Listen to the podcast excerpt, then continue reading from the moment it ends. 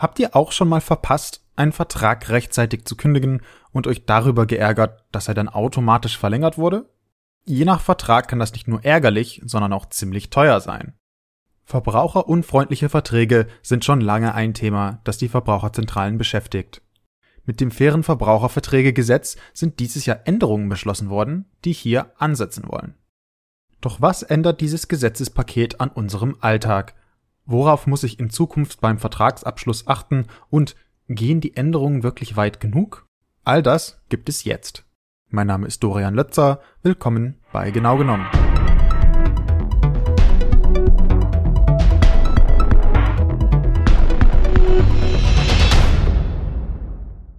Es kommt nicht oft vor, dass ich versuche, mich in die Nuancen von Gesetzesänderungen einzuarbeiten. Doch das faire Verbraucherverträgegesetz ist ein guter Anlass, dies diesmal zu tun. Denn es ändert sich schon das ein oder andere, was Auswirkungen auf unseren Alltag haben wird. Um diese zu verstehen, habe ich mir Hilfe in den Podcast in Form von Gabriele Bernhardt eingeladen. Ähm, mit, mit dem Gesetz für faire Verbraucherverträge sollten unfaire Geschäftspraktiken gegenüber Verbrauchern ähm, reduziert werden. Das heißt, seit vielen Jahren wissen wir aus den Beratungen, dass Verbrauchern zum Beispiel Verträge am Telefon untergeschoben werden. Und hier haben die Verbraucherzentrale und auch der Bundesverband der Verbraucherzentralen sich verwendet, dass eine gesetzliche Änderung erreicht wird, um Verbraucherinnen besser zu schützen Gabriele Bernhardt ist Rechtsanwältin der Verbraucherzentrale Baden-Württemberg und leitet dort die Stabsstelle Recht. Und sie hat mir auch erklärt, warum eine Änderung im Recht überhaupt notwendig war. Verbraucher sollen davor geschützt werden, dass sie in Verträge reintappen, die sie so gar nicht wollten, dass sie am Telefon einmal zu oft Ja sagen und einen Vertrag in der Backe haben, den sie nicht wollten, beziehungsweise dass sie sich, wenn sie ihre Lebensumstände sich verändern, leichter aus Verträgen lösen können. Das ging nämlich bisher gar nicht so einfach. Wenn man nämlich zum Beispiel einen Handyvertrag hatte, dessen Erstlaufzeit, also für wie lange der Vertrag beim Abschluss gilt, zwei Jahre ist, konnte es gut sein, dass man die Kündigungsfrist verpasst und auf einmal ein weiteres Jahr zahlen muss. Der Vertrag wurde automatisch verlängert. Und Handyverträge sind da nur ein Beispiel. Es sind viele Verbraucher betroffen, sagen wir es einfach mal so. Jeder, der bisher die letzten Jahre ein Dauerschuldverhältnis abgeschlossen hat, hatte unter Umständen im Kleingedruckten stehen, dass wenn er nicht rechtzeitig kündigt, der Vertrag sich um ein Jahr verlängert. Jeder, der einen Schneeräumdienst, einen Winterdienst beauftragt hatte in einem Dauerschuldverhältnis und den Vertrag nicht rechtzeitig kündigt, hat diesen Schneeräumdienst vielleicht noch ein Jahr länger an der Backe, weil er ähm, nicht rechtzeitig gekündigt hat. Es sind viele, viele alltägliche alltägliche Verträge. Es geht hier um langdauernde Verträge, um Belieferungen mit Energieleistungen, um Nachhilfeunterricht, den ich gebucht habe für meine Tochter, der über einen langen Zeitraum geht. Es geht um diese langdauernden Verträge. Und hier hat der Gesetzgeber jetzt eine Regelung gefunden, dass die Verbraucherinnen sich besser aus diesen Verträgen lösen können. Wie ihr euch aber vielleicht vorstellen könnt, ist das juristisch nicht mit einer neuen Regel ganzheitlich umgesetzt worden. Es geht hier um eine Reihe von Änderungen in verschiedenen Gesetzen, die auch verschiedene Arten von Verträgen regulieren. Vorstellen möchte ich heute davon drei, die konkrete Vorteile für uns schaffen sollen. Die erste setzt bei den schon erwähnten verpassten Kündigungsfristen an. Eine der wichtigsten Änderungen in meinen Augen ist tatsächlich, was ich eben auch schon angesprochen hatte, die Kündigungsmöglichkeit bei Dauerschuldverhältnissen. Wenn ich einen Vertrag eingehe über die Belieferung von Zeitschriften, über ein Abonnement, wenn ich einen Handyvertrag eingehe, dann schließe ich diesen Vertrag üblicherweise über eine Erstlaufzeit ab. Das heißt, ich verpflichte mich, die Zeitung mal für zwei Jahre zu beziehen. So. Nach den zwei Jahren habe ich das oft vergessen, dass ich dann drei Monate vor Vertragsende, so ist es bisher, dass ich drei Monate vor Vertragsende kündigen muss, um nicht die Zeitung weit, ein weiteres Jahr zu beziehen. Jetzt mit den Veränderungen, die jetzt hier im BGB festgeschrieben worden sind, kann künftig der Anbieter im Kleingedruckten nicht mehr diese automatische Verlängerung festschreiben. Künftig kann ich nach dieser Erstvertragslaufzeit, die ich eingehe und die mir auch bewusst ist, sagen wir mal von zwei Jahren, ich will zwei Jahre lang die Zeitung abonnieren, kann ich nach Ablauf dieser zwei Jahre immer mit einem Monat den Vertrag kündigen, mit einer Kündigungsfrist von einem Monat. Ich kann also jederzeit aussteigen. Mit dieser Änderung sind wir also davor geschützt, dass unsere Verträge sich automatisch um noch ein Jahr verlängern. Wir können nach Ablauf der Erstlaufzeit immer mit einer Frist von einem Monat den Vertrag kündigen. Dennoch gibt es hier ein großes Aber. Diese Änderungen gelten nur für die Verträge, die nach dem 1. März 2022 abgeschlossen wurden. Unsere momentan laufenden Verträge sind davon nicht betroffen. Mit einer wichtigen Ausnahme. Im Telekommunikationsbereich gilt diese neue Kündigungsmöglichkeit schon seit dem 1. Dezember 2021. Das scheint etwas verwirrend, ist es auch. In der Praxis heißt das aber, dass all eure Telekommunikationsverträge schon von der Änderung der Kündigungsfrist betroffen sind, während in allen anderen Bereichen das nur für die Verträge gilt, die ihr nach dem 1. März 2022 abschließt. Die zweite große Änderung bezieht sich wiederum nur auf unsere Energielieferungsverträge, sprich diejenigen Verträge, die regeln, von wem wir Strom, Wärme oder Gas erhalten. Vielleicht kennt ihr ja die Situation, ein Vertreter oder eine Vertreterin von einem Energieanbieter steht vor der Haustür oder ruft an. Sie fragt, welche Art von Vertrag man momentan hat, ob man zufrieden ist, ob man darüber nachdenken würde, Anbieter zu wechseln. Man fühlt sich etwas überrumpelt, hat vielleicht nämlich bis noch eben an einer E-Mail gesessen und hat eigentlich weder Zeit noch Lust, sich mit dem eigenen Energielieferungsvertrag auseinanderzusetzen, will aber auch nicht unhöflich erscheinen. Man hört also vielleicht halbherzig zu und antwortet knapp auf die Fragen. Darauf pochen solche Anbieter unter Umständen und versuchen uns schnell an neue Verträge zu binden. Wenn man sich da überrumpelt fühlt, nicht richtig aufpasst und ein paar Mal zu oft Ja sagt, hat man vielleicht direkt einen neuen Vertrag an der Backe. Und hier sitzt die zweite Änderung, die sogenannte Bestätigungslösung, an. Wir haben so oft Beschwerden gehört und hilflose Verbraucher, denen ein Vertrag aufgequatscht worden ist im Treppenhaus oder am Telefon und die gar nicht wussten, dass sie jetzt hier tatsächlich eingewilligt haben in einen Wechsel ihres Energielieferanten, ihres Gaslieferanten. Hier muss in Zukunft vom Anbieter dieser Vertrag in Textform vorgelegt werden. Das heißt, der Verbraucher bekommt die Möglichkeit, sich den Vertrag nochmal in Ruhe anzuschauen und dann muss und darf der Verbraucher, wenn er den Vertrag auch wirklich will, dem Vertrag wiederum in Textform zustimmen. Das heißt, er kann eine E-Mail schicken oder eine SMS oder auch eine WhatsApp oder ein Schreiben an den Anbieter und kann sagen, ja, den Vertrag will ich.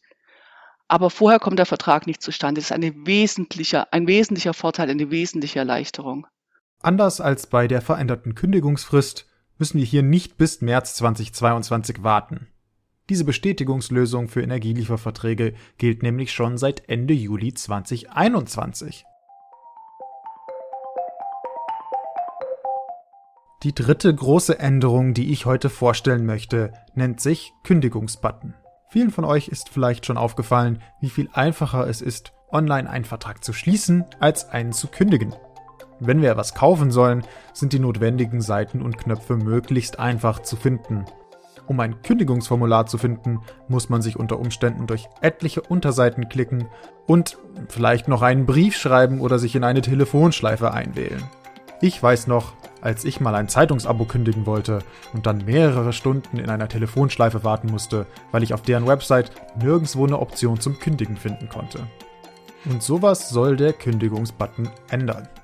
Also der Kündigungsbutton, ähm, den kann man sich ähnlich äh, wie den Kaufbutton vorstellen. Also ich glaube, unter dem Kaufbutton können sich viele Verbraucherinnen und Verbraucher ähm, äh, oder haben eine Vorstellung davon, ähm, was es damit auf sich hat, wenn man online eben ähm, Produkte bestellen möchte, dann hat man ja zum Schluss häufig dieses, diesen Button ähm, jetzt zahlungspflichtig bestellen und ähm, so ähnlich soll eben auch in Zukunft der Kündigungsbutton gestaltet sein.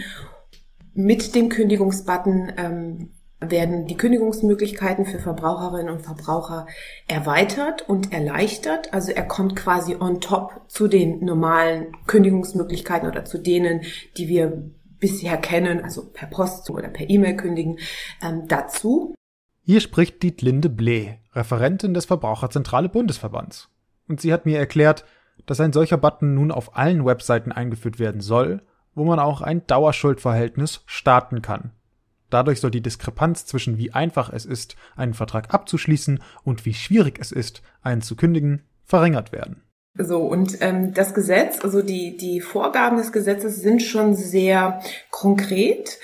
Ähm, und zwar ist es so, dass zunächst einmal auf der Webseite eine sogenannte Kündigungsschaltfläche zu finden sein muss. Und auf dieser Schaltfläche ähm, soll draufstehen, Verträge hier kündigen. Und das ist quasi, ähm, oder damit soll der Pfad der Kündigung eingeleitet werden. Also das soll quasi klar sein, dass es jetzt eben losgeht. Und das ist, also diese Schaltfläche muss auch ständig verfügbar und unmittelbar und leicht zugänglich sein. Das sieht dann zum Beispiel so aus, dass wenn ich zur Webseite meines Handyvertragsanbieters gehe, dann nun gut auffindbar ein Link existieren wird, der hier Vertrag kündigen oder ähnlich heißen wird. Praktisch vorstellen kann man sich den Prozess parallel zu dem, mit dem wir online etwas kaufen. Statt des Checkouts über den Warenkorb geht man halt über den Vertrag Kündigen Link und kommt auf eine Seite, wo man die Angaben zum eigenen Vertrag machen kann. Das wären zum Beispiel die Vertrags- oder Kundennummer und die eigenen Daten. Beim Kaufen würden wir hier unsere Adress- und Zahlungsdaten angeben. Und im letzten Schritt kommen wir dann zum Kündigungsbutton, wo statt jetzt zahlungspflichtig bestellen, jetzt Vertrag kündigen steht.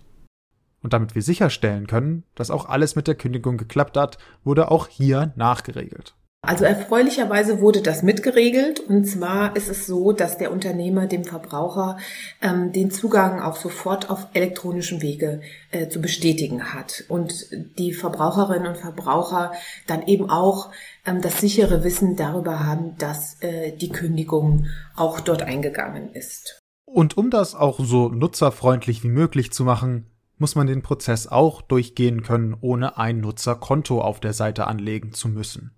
Durch die sofortige elektronische Eingangsbestätigung hat man auch nicht die Sorge, die man hat, wenn man einen Brief mit einer Kündigung verschickt und über Wochen nicht weiß, ob diese auch angekommen ist und bearbeitet wurde. Der Kündigungsbutton ist also praktisch lediglich ein neuer Weg, neben beispielsweise der Kündigung per Post, Dauerschuldverhältnisse zu beenden.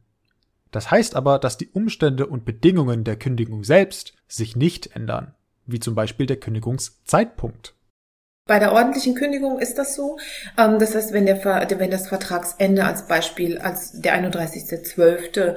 vereinbart ist ähm, und ich den Kündigungsbutton im März bereits betätige, ähm, dann würde der Vertrag zum 31.12. beendet werden. Und es ist auch so, wenn man keinen Zeitpunkt eingibt in diese Eingabemaske, dann wirkt die Kündigung ähm, zum nächstmöglichen Zeitpunkt. Das wäre dann, wie gesagt, hier auch der 31.12. Also eine vorzeitige Beendigungsmöglichkeit eröffnet der Kündigungsbutton nicht. Solange müssen wir auf den Kündigungsbutton auch gar nicht mehr warten. Die Regelung tritt nämlich schon zum 1. Juli 2022 in Kraft. Und danach sind Anbieter auch verpflichtet, den Button einzuführen.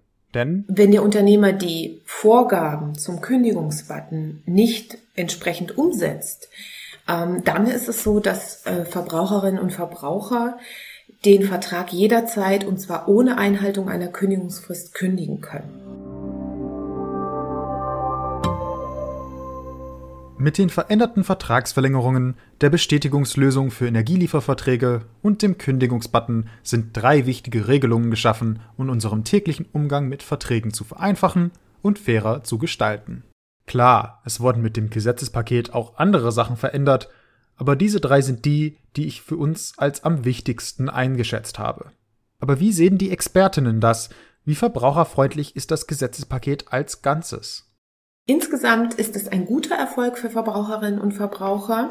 Gleichwohl sehen wir doch noch an wesentlichen Punkten Nachbesserungsbedarf beziehungsweise neue To-Dos für die äh, neue Bundesregierung. Zum einen muss der Schutz vor telefonisch untergeschobenen langfristigen Verträgen auf alle Branchen ausgeweitet werden.